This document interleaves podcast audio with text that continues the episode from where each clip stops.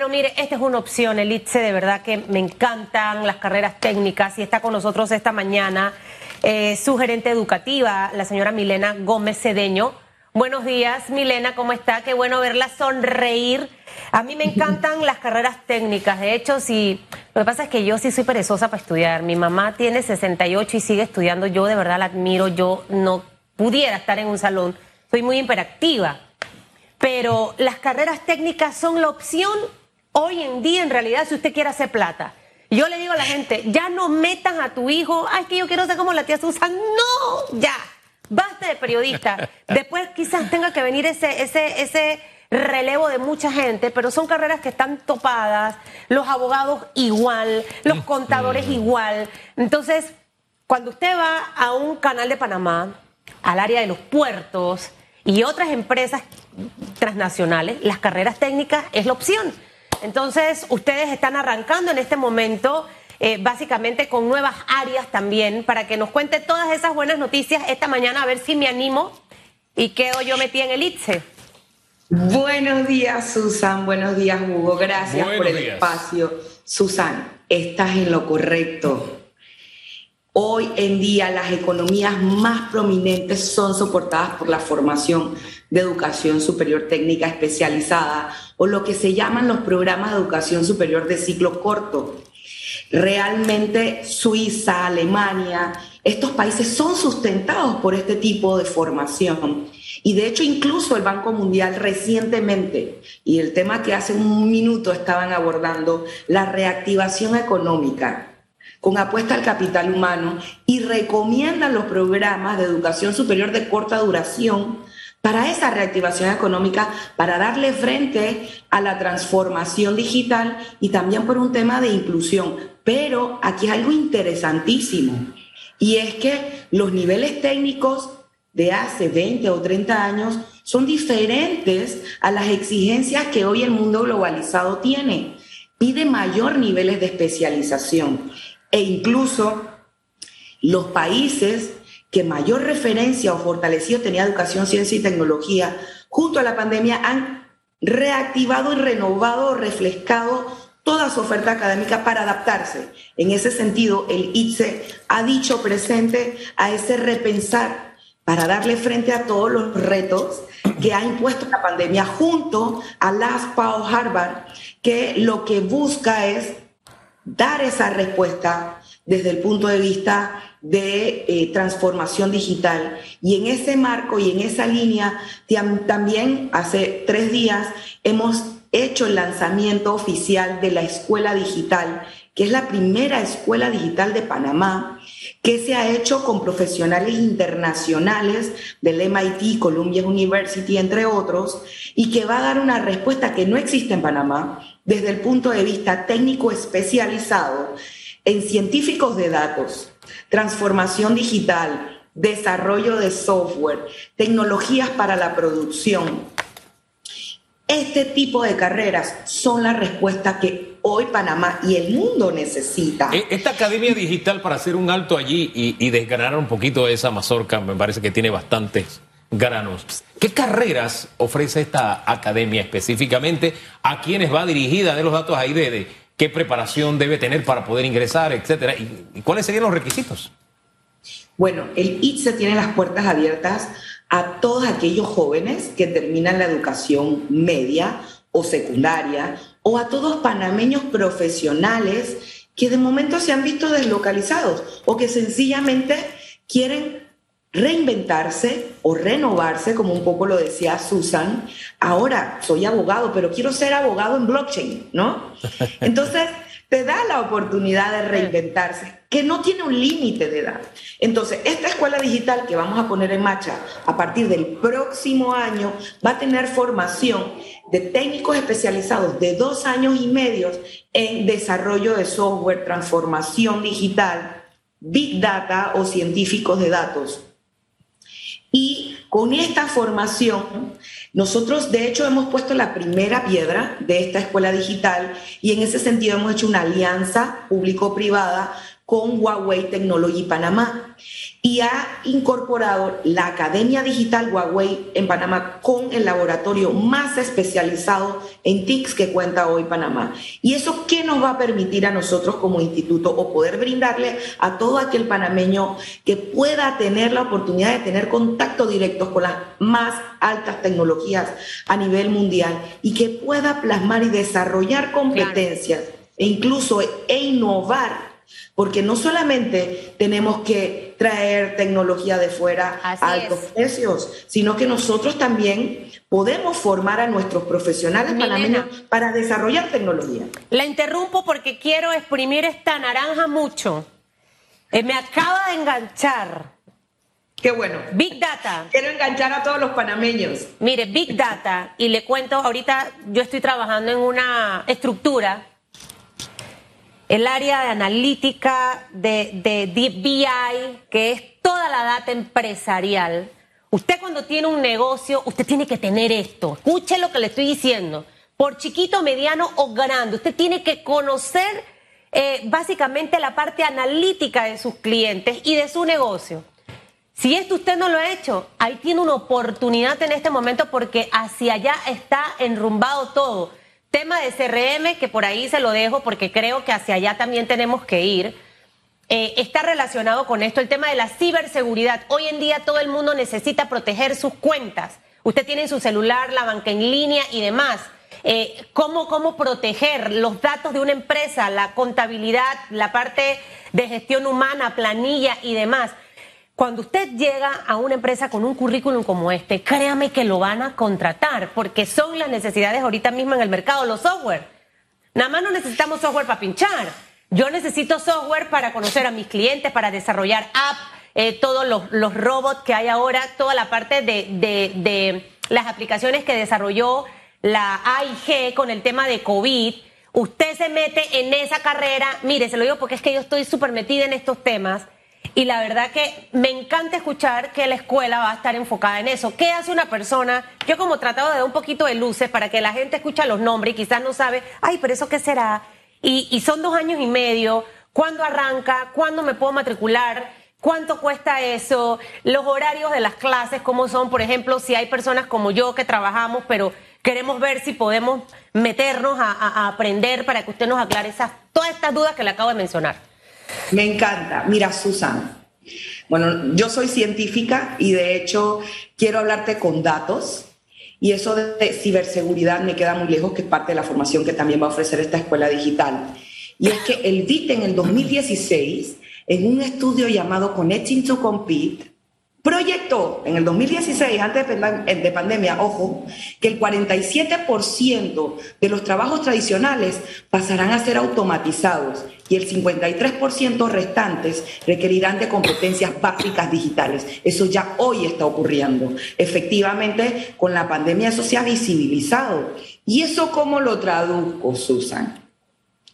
Esto provoca deslocalización del, profesional. O sea, yo me quedé deslocalizado. Eso se traduce en desempleo, porque no voy a tener las competencias que requiere el mercado hoy. Eso no queda tan distante, es una realidad. Bueno, yo soy especialista en el área de logística, llevo 14 años viendo robots en el área de logística pero podemos seguir eh, formando a nuestros profesionales técnicos especializados o de educación superior completa cómo administrar un almacén que ya lo hacen las computadoras. De hecho, la OCDE estableció, le lanzó un reto a los países y es que al menos el 49% de su población activa debe contar con formación intermedia en áreas de tipo técnicas y formación STEM ciencia, tecnología, artes, matemáticas. Ya no es un tema de me, deja, me queda lejos, sino es que me voy a quedar fuera si no me incorporo en esos retos que hoy han estado establecidos y que antes lo veíamos como una brecha digital, pero al final este tema de la pandemia nos ha permitido ver que esto es un abismo y que además separa al panameño de a pie a todos aquellos que nos escuchan hoy de la nueva economía. Y el ITSE brinda esa oportunidad. Preguntaste algo súper interesante, ¿cuánto me cuesta esto? El Instituto de Educación Superior es una institución de educación superior de carácter público, con 25 dólares promedio.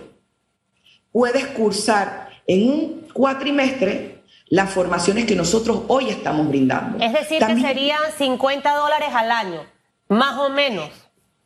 Cuatrimestre. pero, pero, el cuatrimestre son cuatro meses. Disculpa, disculpa, 25 mensuales. 125 ah, cuatrimestres. Gracias. Ok. Para llevar correctamente el mensaje. Entonces, nosotros somos un proyecto en de implementación. En estos momentos, a medida que se ha ido entregando las edificaciones de la mayor inversión en educación superior de los últimos años y parte de lo que nosotros compartíamos en esta semana del cuarto aniversario del ITSE era que ya está en un 99% y a medida que se han ido entregando las edificaciones se han ido abriendo las puertas a la población. Nosotros en estos momentos contamos con una población de mil estudiantes, el próximo año queremos abrir las puertas a un 250% más. Y estamos ofertando eso, esa formación académica en, hasta el momento de forma matutina, pero trabajando para hacerlo eh, en diferentes turnos. Nosotros podemos atender hasta 5 mil personas por turno, pero también entendiendo los retos y las ventajas de las tecnologías para la educación es eh, la modalidad eh, virtual o el e-learning, ya que nos permite también acercar al pueblo panameño todas estas eh, tecnologías. Y importante decir algo, el instituto fue creado con los mayores referentes mundiales en el caso de IT de Singapur. Y por eso nosotros estamos en ese proceso de repensar junto a las PAO Harvard. Ya estamos incorporando los más altos estándares para brindarle al país lo que hoy necesita. Oiga, eh, importante, estos cuatro años de existencia, me dice que la mayoría de las instalaciones ya han sido entregadas. ¿Qué hace falta? ¿Ya han tenido promociones? ¿Cuántos se han graduado? ¿O qué tanto le afectó COVID? Porque también este fue un centro de atención COVID durante los peores momentos de la pandemia. Pónganos al tanto en ese balance. Bueno, la creación de la ley con autonomía académica que goza de un marco legal igual al de nuestras homólogas, las universidades, es lo que dio el despertar de la institución académica. Efectivamente, nosotros, de hecho, este año vamos a culminar con la primera promoción ya de nuestros eh, egresados y que paulatinamente hemos incorporado a esto. Dentro de los retos que tenemos, y bueno, de hecho, la alianza que hizo Huawei como la primera empresa en decir presente y aportar un laboratorio especializado con la más alta tecnología en TICS que existe en el país en estos momentos. Y de hecho, de esa manera es que las universidades, por lo menos en Estados Unidos, equipan sus laboratorios. Hacia allí es donde vamos. Nosotros estamos desde el punto de vista de la recepción de eh, estos últimos eh, eh, edificios para proceder, proceder con su equipamiento. Pero antes de eso, 100 días, 100 días con mesas de trabajo en donde invitamos al sector productivo, a la academia, al gobierno y a la sociedad para ver la pertinencia de lo que hoy Panamá necesita y pasar al tema de cuál es el laboratorio simulado que más requerimos. Pero además, paralelamente, estamos trabajando en un programa conjunto con la Cámara de Comercio,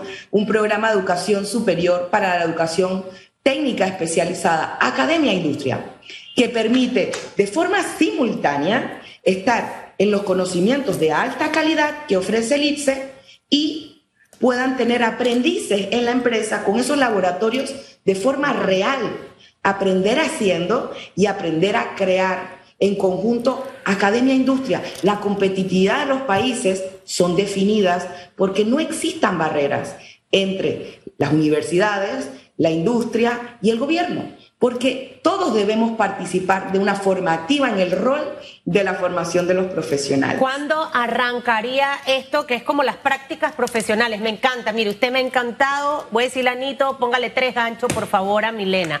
¿Cuándo arranca esta experiencia de práctica? Y segundo, las carreras que hablamos hace un momento, lo de Big Data, lo de software. O sea, eh, sabemos que esto va por, a medida que van estando listas, van haciendo las entregas y, abren las carreras. Pero ¿para cuándo usted cree que en, estas cuatro pudieran estar ya disponibles? La tercera pregunta para que las conteste ahí todas. ¿Qué hace una persona hoy para inscribirse? ¿Dónde va? Eh, ¿Qué hago? ¿Tengo que llevar los créditos del colegio? ¿Cuáles son los requisitos?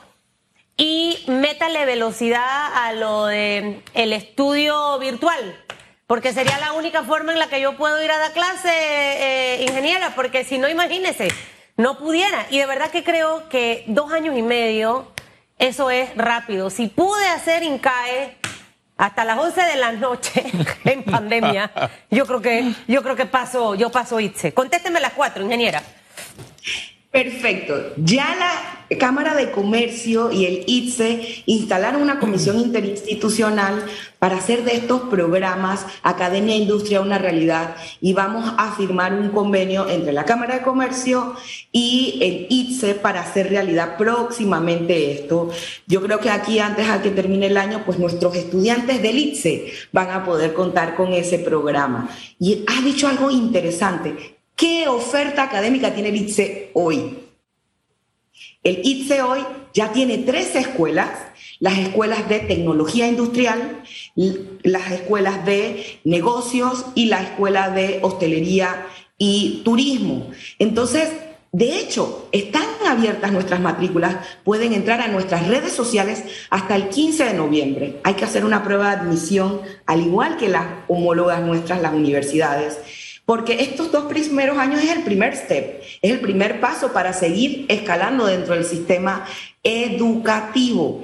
En cuanto a cómo vamos a poner o cuándo vamos a poner en marcha la escuela digital, es importante decir algo sobre eso. Nosotros estamos teniendo un acompañamiento técnico internacional con profesionales de MIT y Columbia University, con profesionales panameños, para abrir a eh, inscripciones que después tienen que hacer la admisión nuestros estudiantes eh, en marzo aproximadamente del próximo año, porque queremos cuidar la calidad, uno y dos. Queremos hacer transferencia de conocimientos, que esos profesionales del primer mundo puedan transmitir a los profesionales panameños el desarrollo de esas nuevas tecnologías en la casa, a la mano del panameño de a pie. Mira, nosotros somos productos de, eh, de becas de Senacid a nivel científico y hemos podido desarrollar y tenemos el compromiso con nuestro país de ofrecerle esa formación de calidad del primer mundo a nuestros panameños y ese es nuestro propósito.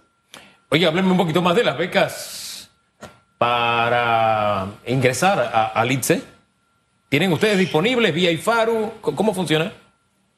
Mira, casualmente hubo eh, el día martes, que fue el, gran evento que hicimos y que tuvimos la participación del presidente de la Cámara de Comercio, del presidente de la República, de organismos internacionales, de embajadores, de gobierno, de instituciones académicas el IFARU hizo un acercamiento muy interesante con otorgar 25 becas a los primeros puestos de honor de nuestra eh, institución académica de educación superior. Y en ese marco abierto la posibilidad y estamos trabajando en el convenio que le pueda permitir a ese panameño de a pie poder tener los recursos para estas becas e incluso parte de ese convenio incorpora formación de formadores de alto nivel a nuestros instructores académicos también, eh, que de hecho ya han ido a estudiar a Alemania, a Francia, a Canadá y continuar con ese camino de la excelencia, que es la que ha estado apostando el ITSE y que sigue apostando el ITSE como una respuesta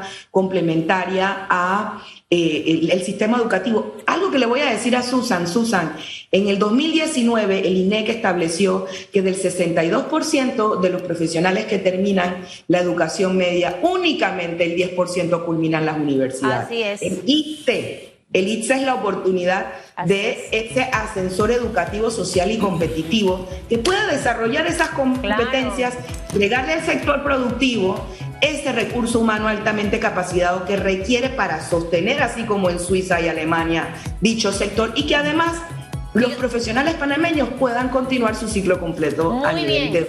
Ahí hay una oportunidad. Nadie está de vago en la casa sin hacer nada y haciendo cositas por ahí. Aspire a cosas grandes. Imagínese que luego Mark Zuckerberg lo va a contratar. ¿Por qué no? Si usted desarrolla todas estas habilidades, los panameños somos brillantes. La gente así de 45 años como yo, que no somos muchachos ni pelados como dice cierta persona por aquí, Yo me considero una, una mujer de 45 años, nada más que aparento menos, ¿no? Este, podemos matricularnos, ¿verdad? Eso no tiene nada que ver la edad.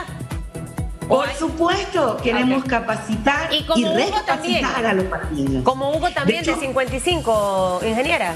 También él puede. De hecho, de hecho, hay un estudio que habla que ahora los profesionales van a tener que ir tres y cuatro veces a formación. Y formación de corta duración, de educación superior es la respuesta. Invitamos a Hugo, invitamos a Susan y a todos panameños que quieran reinventarse hoy. Oiga, ¿son más los panameños que quieren reinventarse o quieren especializarse en esta área o las panameñas? ¿Cómo anda ese balance? Mira, algo súper interesante en nuestro proceso de, de repensar la institución, nosotros establecimos nuevas misiones y visiones incorporando base en ciencia, tecnología e innovación y políticas institucionales de emprendimiento, de innovación, de género y de inclusión. ¿Qué hay porque no queremos dejar a nadie atrás. ¿Hay más hombres o mujeres? Así de sencillo. ¿Hay más hombres o más mujeres? Hay una balanza. ¿O sí? ¿Está balanceado? Qué bien. Qué bien, que algunos muchachos y están despertando. Y estamos apostando a desarrollar una guardería STEM o un CAIPI STEM, que gracias al aporte del MIDE. Excelente. Oiga, ingeniera, señor Cortizo, clóneme a la ingeniera estas son las mujeres que necesitamos que estén trabajando ahí. Oiga, resultados, eso es lo que se necesita. No PowerPoint. No es lo que voy a hacer, es lo que aquí está, resultados. La felicito. Eso es lo que está haciendo falta. Y, y acuérdese de mí para lo de virtual, porque Susan puede entrar allí. De verdad que es la oportunidad toda. La, por eso invitaba a las personas a que vieran la entrevista. Y la pueden repetir a las dos y media para que llame a todo mundo, para que vea la entrevista y se enfoque en lo que es. Olvídese de las carreras tradicionales, de verdad. Ya, delete. Cinematografía, arte digital, hacia allí también estamos apostando y pueden estar invitados todos los que están en los canales de televisión. Tendré que tomar multivitamina para. Trajo usted una java llena de buenas noticias. Gracias, que tenga muy buen Chao, día. que le vaya bien. Gracias. Mayrubis, de, matricúlate también. De verdad que noticias como estas motivan, inspiran, lo llenan a uno de ganas